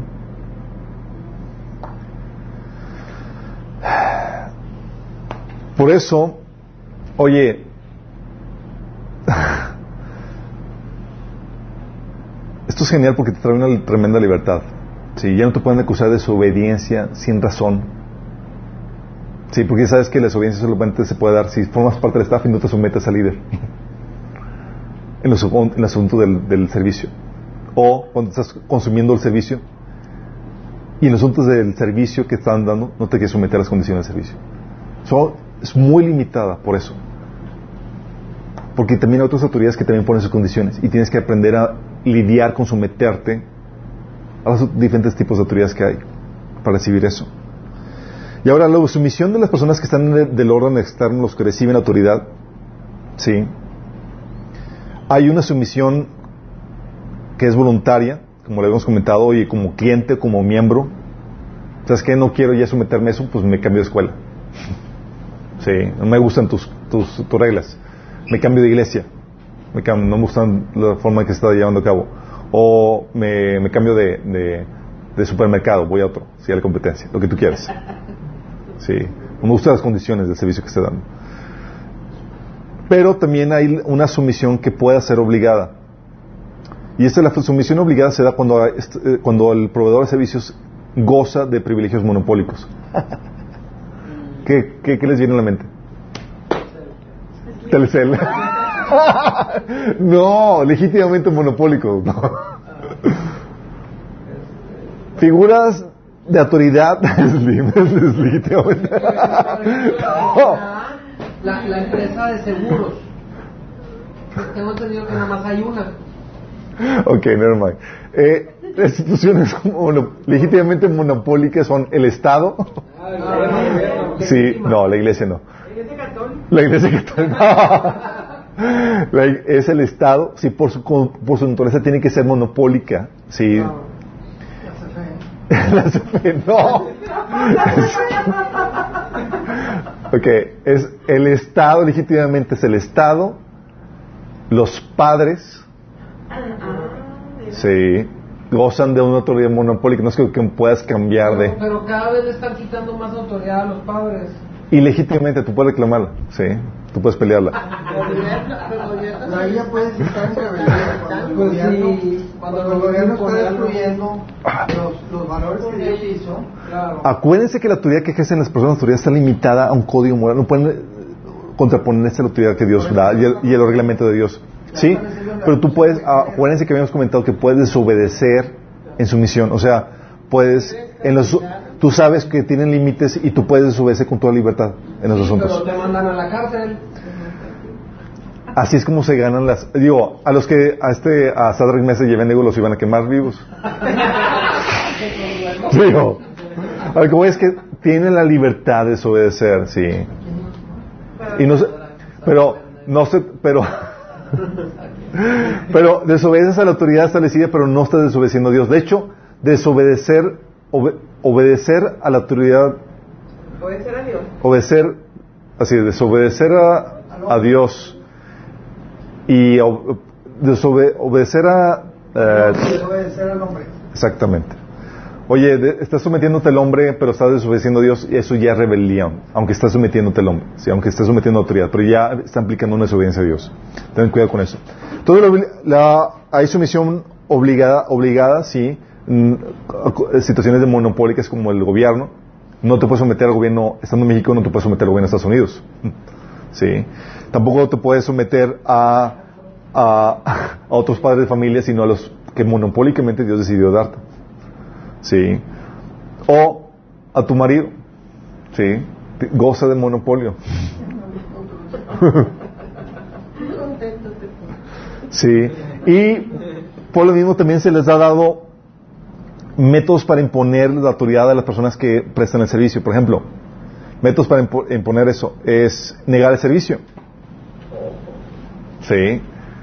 En la Biblia, por ejemplo, se menciona en 1 Corintios 5, del, eh, del 1 al 3, eh, el negar el servicio, la expulsión a la membresía. Se te niega la membresía, ya no eres parte del miembro de la iglesia. Sí. Dice, eh, 1 Corintios 5 del 1 al 3, es ya de dominio público que hay entre ustedes un caso de inmoralidad sexual que ni siquiera entre los paganos se tolera. A saber que uno de ustedes tiene por mujer la esposa de su padre. Y de estos se sienten orgullosos. ¿No deberían más bien haber lamentado lo sucedido y expulsado de entre ustedes al que hizo tal cosa? ¿Se dan, cuenta? Ese te limita el servicio. Ya no. Pierdes la membresía, Michelle. ¿Sí saben que la iglesia es de membresía limitada? En teoría, en teoría debería ser así. si de acuerdo a la Biblia. O, oye, los hijos ya eh, mayorcitos no se quieren someter a los papás.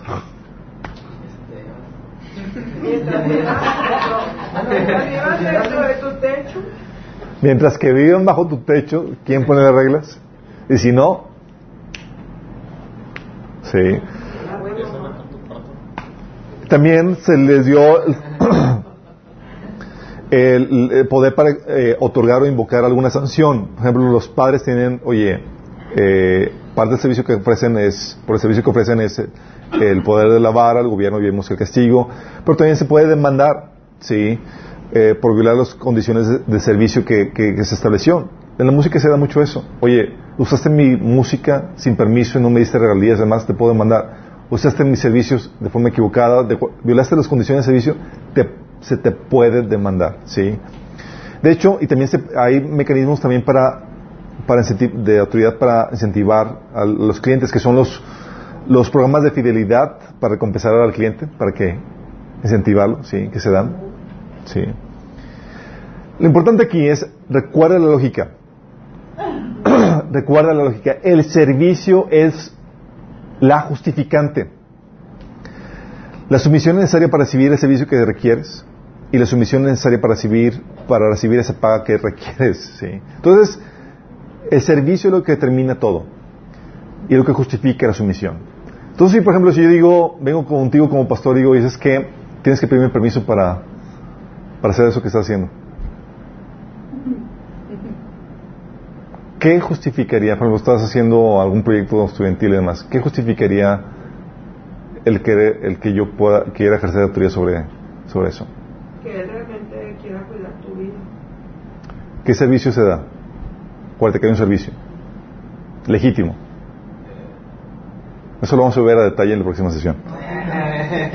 Por, ej- por ejemplo, ah, bueno, yo, yo supe, bueno, yo estaba en un lugar en donde si tú querías salir con alguien, tú tenías que, que comentarle a tu líder O que tenés que pedir permiso para salir con alguien. ¿Qué servicio justifica de hecho eso? Eso se ve esclareciendo. En la, en la próxima sesión vamos a ver, vamos a ver la autoridad de los padres y la autoridad de los pastores. Va a estar muy bueno. Sí. Ok. la otra, entonces implica sometimiento. Ya vimos sometimiento diferente a dominio, esclavitud, ¿sale? Es muy diferente. También implica la autoridad administración. Eso, recordemos que la autoridad, lo vimos en parte cuando, eh, en el principio de que la autoridad se desarrolla. Recordemos que la autoridad es el dominio de los recursos de la tierra. Sí, la Biblia te menciona eso. Génesis 1.26 te menciona que, oye, Dios crea al ser humano y le dice que tenga, dice, hagamos al ser humano a nuestra imagen y semejanza, que tenga dominio sobre los peces del mar, las aves del cielo, sobre los animales domésticos, etcétera. ¿sí? Génesis 1.28 le dice, fructificad y multiplicados, llenad la tierra, sometenla, dominen sobre los peces del mar, las del cielo, etcétera. Romano, Salmos 8 del 4 al 6 menciona eso, que quién es el hombre para que te acuerdes de él, quién es el, el- lo hiciste un poco menor que los ángeles y lo coronaste de gloria y de honor y lo pusiste a cargo de todo lo que creaste. Sí, estamos hablando del dominio que Dios le dio al ser humano. Y ese dominio se manifiesta en el, la gestión de eso que Dios te dio para dominar. La administración. Y eso quiero que entiendas esto. La autoridad, chicos, siempre, de los siempre, implica administración. ¿Qué se fue? Se acabó la lotería. No. Ok. Dice Génesis 2, 19. Dios el Señor tomó al hombre y le puso en el jardín de Edén para que lo cultivara y lo cuidara. Está hablando de la función de dominio, es para cultivar, desarrollar y para dominar, que tiene que ver con la administración. ¿sí? Génesis 2, del 19 al 20 menciona, entonces el Señor formó, fíjate, fíjate lo genial esto, el Señor dice, el Señor formó de la tierra a toda ave del cielo y todo animal del campo, y se lo llevó al hombre para ver qué nombre, qué nombre les pondría. ¿Sabes qué está haciendo esto el Señor? Autoridad. Autoridad, pero, pero está dando una función administrativa. Tienes que organizar la, la creación. No quiero ningún nombre repetido. Oye, no quiero que... se- explicaba que ya había, ya existía la escritura. Dios lo creó inteligente, con capacidad de hablar y todo eso desde el inicio, chicos. Sí. ¿Lo escribí también? O sea, Mira, era... se. Te acaba de ocurrir, sí, de hecho. Sí, hay muchos... Entonces dice, así el hombre fue poniéndoles nombre a todos los animales domésticos, a todas las aves del cielo y a todos los animales del campo. ¿Y eso qué te habla? Es genial eso porque te está diciendo que el Señor le está dando dominio y le está le dando la capacidad de gestión. Voy- tú determinas cómo se va a usar, cómo se va a nombrar, cómo se va a administrar esto. ¿Sí? Entonces, sobre aquellos asuntos en los cuales tú tienes autoridad, tienes que ejercer administración. Por eso la administración como tema es algo que se aplica en todas las áreas de la vida, si se han dado cuenta.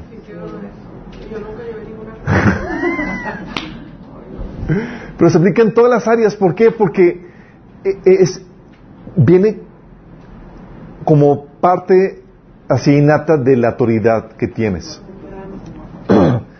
Y dice, oye, pero yo no tengo autoridad, dice, yo no tengo, soy líder. ¿Tienes autoridad sobre tu tiempo? ¿Tus habilidades? ¿Tus recursos? Sí. Acuérdense de, de, eh, Mateo 25, del 19 a- al, eh, la parábola de los talentos. Dios le dio a cada quien diferentes cosas, tal vez no tengas muchos recursos, tal, pero tienes algo. Y eso tienes que administrarlo. Y eso, ¿se acuerdan cuando vimos cómo la autoridad se puede desarrollar? Depende de qué tan buena gestión tengas ahorita, de la autoridad que tienes en las poquitas cosas que tienes, autoridad, que se va a aumentar o se va a disminuir. ¿Sí? Y eso implica ah, dominio o gestión de tu propia vida. Por eso dice la Biblia en 2 Timoteo 1.7 que no nos ha dado Dios espíritu de cobardía, sino poder, amor y Dominio propio. dominio propio. O sea, te tienes que administrar. ¿Y sabes qué implica esa administración? Implica todo. Tus pensamientos, tus emociones. Implica cuándo eno- saber cuándo enojarte, cuándo, eh, con qué gozarte. Los frutos del Espíritu es la buena gestión de tus emociones y tus reacciones. Si estamos entendiendo lo que se conoce, lo que popularizaron como inteligencia emocional, en la Biblia lo llama los frutos del Espíritu.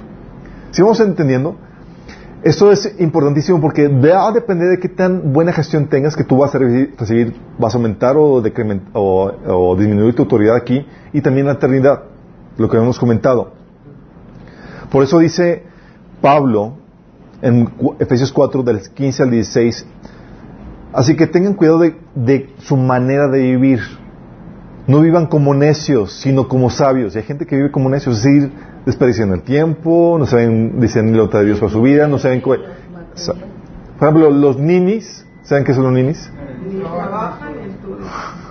Sí, están, están desperdiciando su autoridad, sí.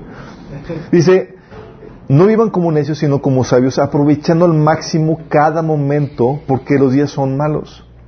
Fíjate cómo, cómo te está diciendo que vive un sabio. Aprovecha al máximo los recursos de la autoridad que Dios le ha dado. Dice, por tanto, no sean insensatos, sino entiendan cuál es la voluntad de Dios, la voluntad del Señor. Sí, porque cuando entiendes eso, sabes cuál es el propósito de Dios. Cuando entiendes el propósito de Dios para cada situación, para cada tiempo, sabes su voluntad y sabes qué hacer. Y no desperdices nada.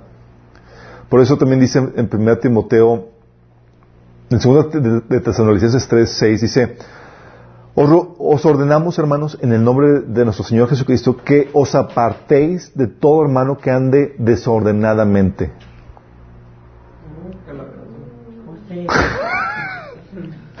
¿Qué onda, chicos?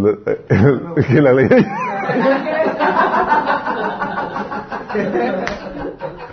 ¿Cómo que desordenadamente? O sea, perdiendo el, eh, que la problemática que tenían es que estaban perdiendo el tiempo acá, no estaban siendo productivos, no estaban... O, o sea, sí, dice, fíjate lo que dice el versículo... Más adelante en el versículo 11 dice, pues oímos que algunos de ustedes andan desordenadamente, no trabajando en nada, sino entre metiéndose en lo ajeno. O sea, mal usando los recursos que Dios les había dado. ¿Sí?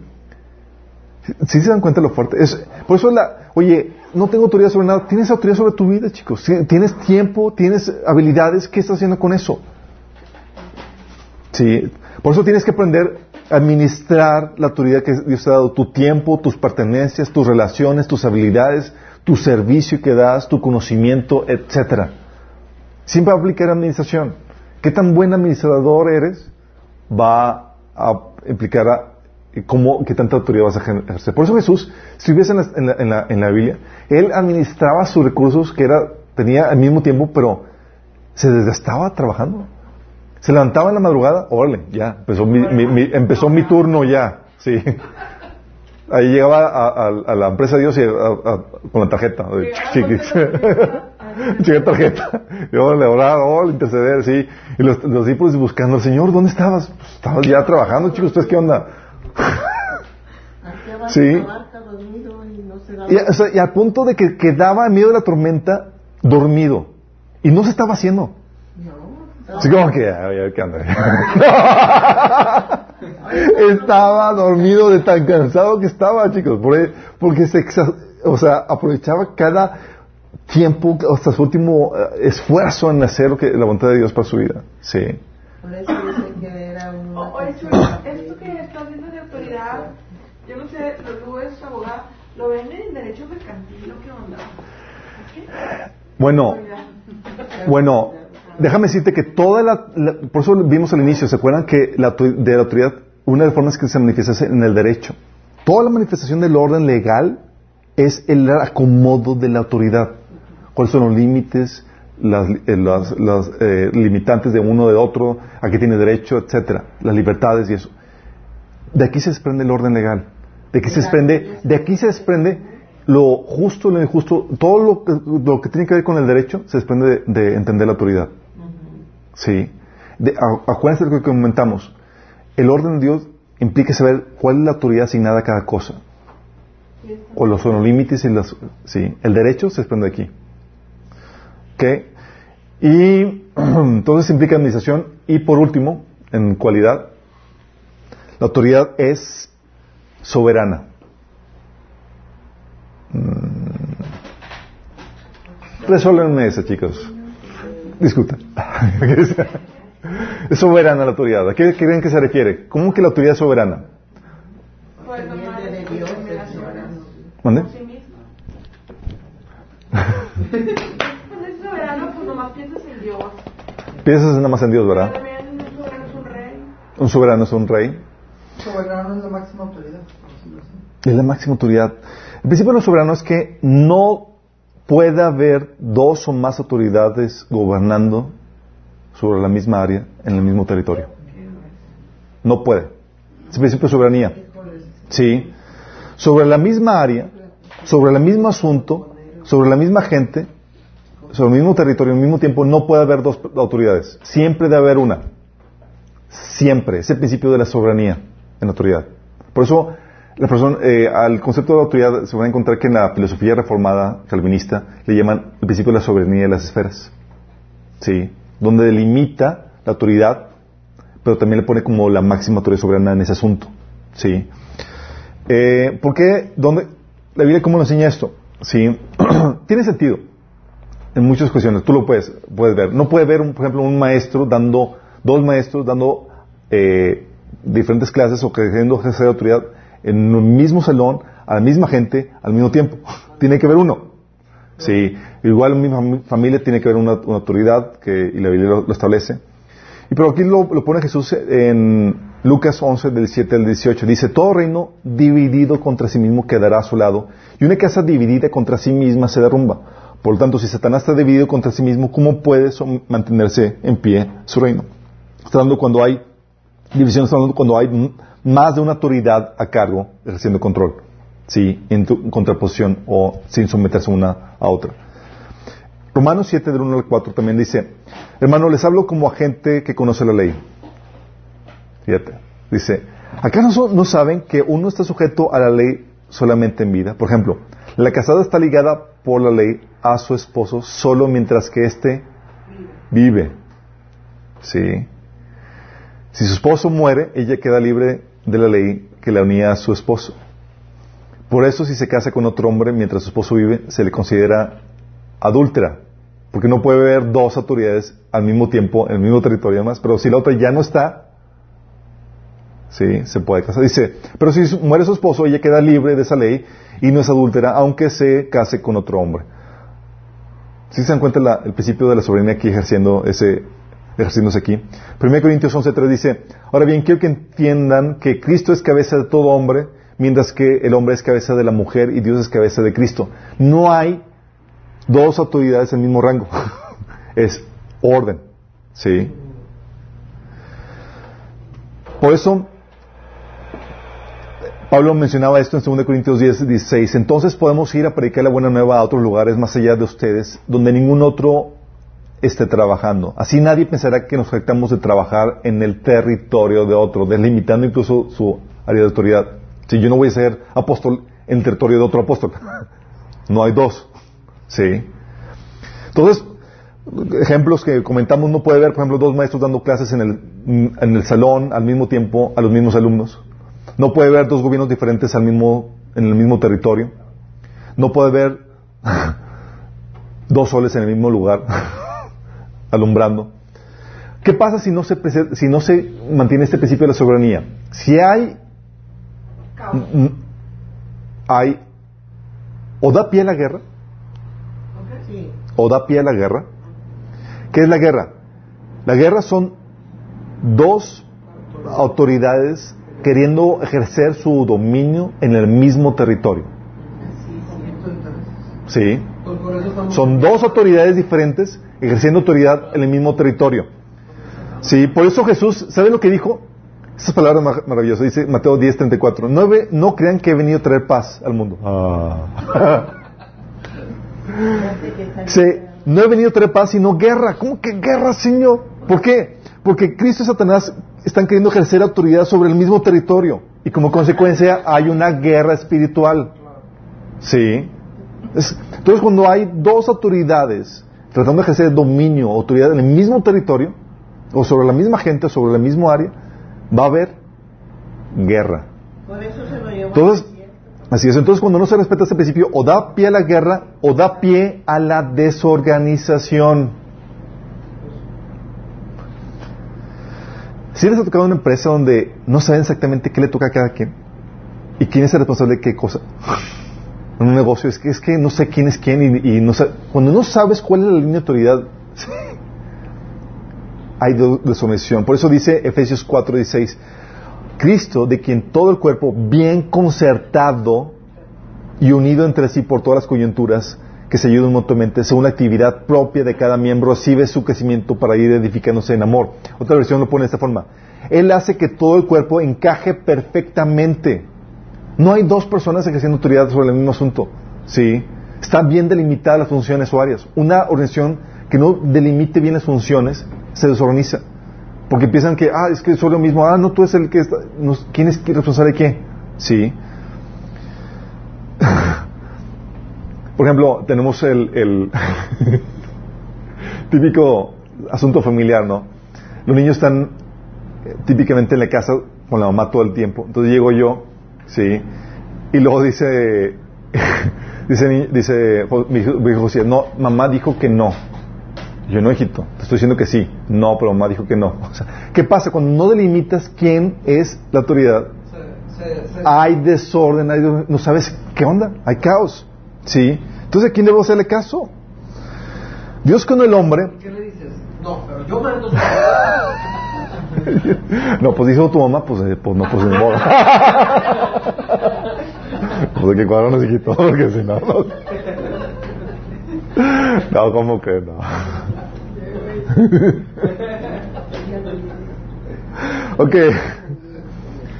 Y eso lo ves, chicos, este orden lo ves en Dios maravillosamente. ¿Por qué? Porque cuando Dios le delegó algo al hombre de que dominar sobre la tierra, ¿sí te das cuenta que Él no se mete si no es por medio del hombre? ¿Qué está haciendo? Está respetando el orden que Él estableció de autoridad. ¿Sí? Pero la regamos. Sí, porque, o sea, Él no se mete a hacerlo, no sin antes desculparlo primero. Sí. Lo hará a través del hombre porque se lo delegó. Y prefirió en convertirse en hombre para hacer lo que el hombre le correspondía hacer antes que usurpar el lugar que el hombre tenía en lugar- en fi- eh, como figura como Dios. O sea, él dijo, ¿sabes qué? Eso lo delegué al hombre y por el orden que establecí, me hago hombre para hacer esta función. Antes que usurpar el lugar. Lo, lo, lo grueso que es el delegar la autoridad. ¿Sabes qué? Decir, no, ese señor no quiero, no, ya te lo delegué. Tú eres el responsable. Por eso el papá no puede deshacerse de su responsabilidad. ni la madre su- la suya. Ni, ni las diferentes autoridades no se pueden porque ya están delegadas, está ese el orden. Ya se identificó quién es el responsable. Por eso cuando Dios va a, a, a- a rendir cuentas a alguien, a- en familia, por ejemplo, no va a ir, no va a ir con, con la, con la esposa. No va a ir como el hombre. no, señor, por arreglo personal entre mi esposa y yo, ahora ella es la responsable. no hay tal cosa. ¿Sí? ¿Se acuerdan de eh, Éxodo capítulo 4 donde Dios llega con Moisés para, que- para matarlo? Un pasaje que ya hemos platicado. Sí, ¿por qué no llegó con se fuera? Señora ella. Porque es el responsable. Sí. Entonces no es como que, no hay arreglos personales, hay, eh, es, es, o hay orden. Ya se te delegó. Ah. No, pues si te das cuenta que la caída, cuando se abrieron los ojos, no se dio cuando pecó Eva, Fue cuando él. fue cuando él pecó. Entonces la autoridad soberana, si no se respeta ese principio, ocasiona guerra, o ocasiona o da pie a desorganización, o da paso a la sumisión de uno. O sea, alguien tiene que someterse a fuerza. Sí, cuando alguien se está... Es, por eso dice la Biblia en Mateo, eh, en, en 1 Timoteo 2, 12, 13, dice, no permito que la mujer enseñe al hombre y ejerza autoridad sobre él. Debe mantenerse ecuánime, porque primero fue creado Adán y Eva, después, hablando de, de ver un orden. Alguien tiene que someterse, y aquí estás diciendo, en la familia no hay dos autoridades, hay una. Y el que se somete es la mujer a la autoridad que Dios puso en el hombre. ¿Sí? Entonces, y eso se da para todos, chicos. Y aún se da en tu vida. En tu vida puedes ver, oye, o gobiernas tú o gobierna Cristo. Pero no puede haber dos tratando de ejercer el mismo dominio en el mismo territorio, en la misma vida. Oye, por eso se hizo la guerra. Sí. Con eso terminamos las cualidades de la autoridad. Y es el marco teórico que nos va a poder analizar diferentes aspectos de la autoridad. La próxima sesión vamos a ver qué onda con la autoridad de los padres, qué onda con la autoridad de los pastores, a, a la vista o la luz de este marco teórico que acabamos de ver. ¿sí? Les recuerdo, hemos visto hasta ahorita que la autoridad es para realizar un servicio en amor. Es el propósito de la autoridad. Esa autoridad conlleva poder, es limitada, es transferible, conlleva responsabilidad, conlleva representatividad, se puede desarrollar o incrementar, se puede reformar, limitar, quitar.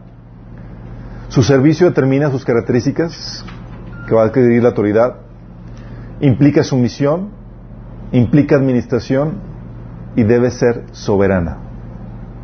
¿Vamos? A la, luz, a la luz de este marco teórico vamos a analizar las próximas sesiones. Pero quiero que, con lo que acabamos de ver, quiero que analices y, y, medites en esto. La autoridad que se nos fue dada es para producir un servicio, lo cual te enseña que estás aquí para producir valor en esta tierra. De ahí vas entendiendo que muchas cosas se cuadran en la Biblia. Por eso ves que en la Biblia se ordena que el que no trabaje, que no coma. Sí. Como un mecanismo de forzarte a que te pongas a chambear. Qué fuerte, ¿no? Porque te están diciendo, estás aquí para producir un servicio, además, para ser productivo. Y hay un lugar donde vas a encajar armoniosamente, donde vas a ser de bendición a otras personas. Y qué tanta bendición vas a hacer y qué tanta autoridad vas a ejercer va a depender de qué tanta, qué tan fiel hayas sido en lo poco. Sí. Tu autoridad va a ser limitada. Y tienes que saber los límites para que lo puedas ejercer bien. Si no, se te va a acusar de formar parte del reino de las tinieblas que causa ese desorden en el reino de Dios. Aunque seas cristiano. ¿Sí? ¿Terminamos con una oración? Padre Celestial, te damos gracias, Señor. Porque podemos entender, Señor, por medio de tu palabra, todo lo que nos enseñas de la autoridad, Padre. Pensamos que era un tema sencillo, Señor, cuando es un mundo de información, Señor, de sabiduría. Te pedimos, Señor, que abra nuestro entendimiento para que sigamos entendiendo esto y que grabes este conocimiento en nuestro corazón para que lo podamos aplicar en nuestra vida, Señor. Ayúdanos, Señor, enséñanos, Padre. Queremos seguir aprendiendo de ti. Te lo pedimos en el nombre de Jesús. Amén.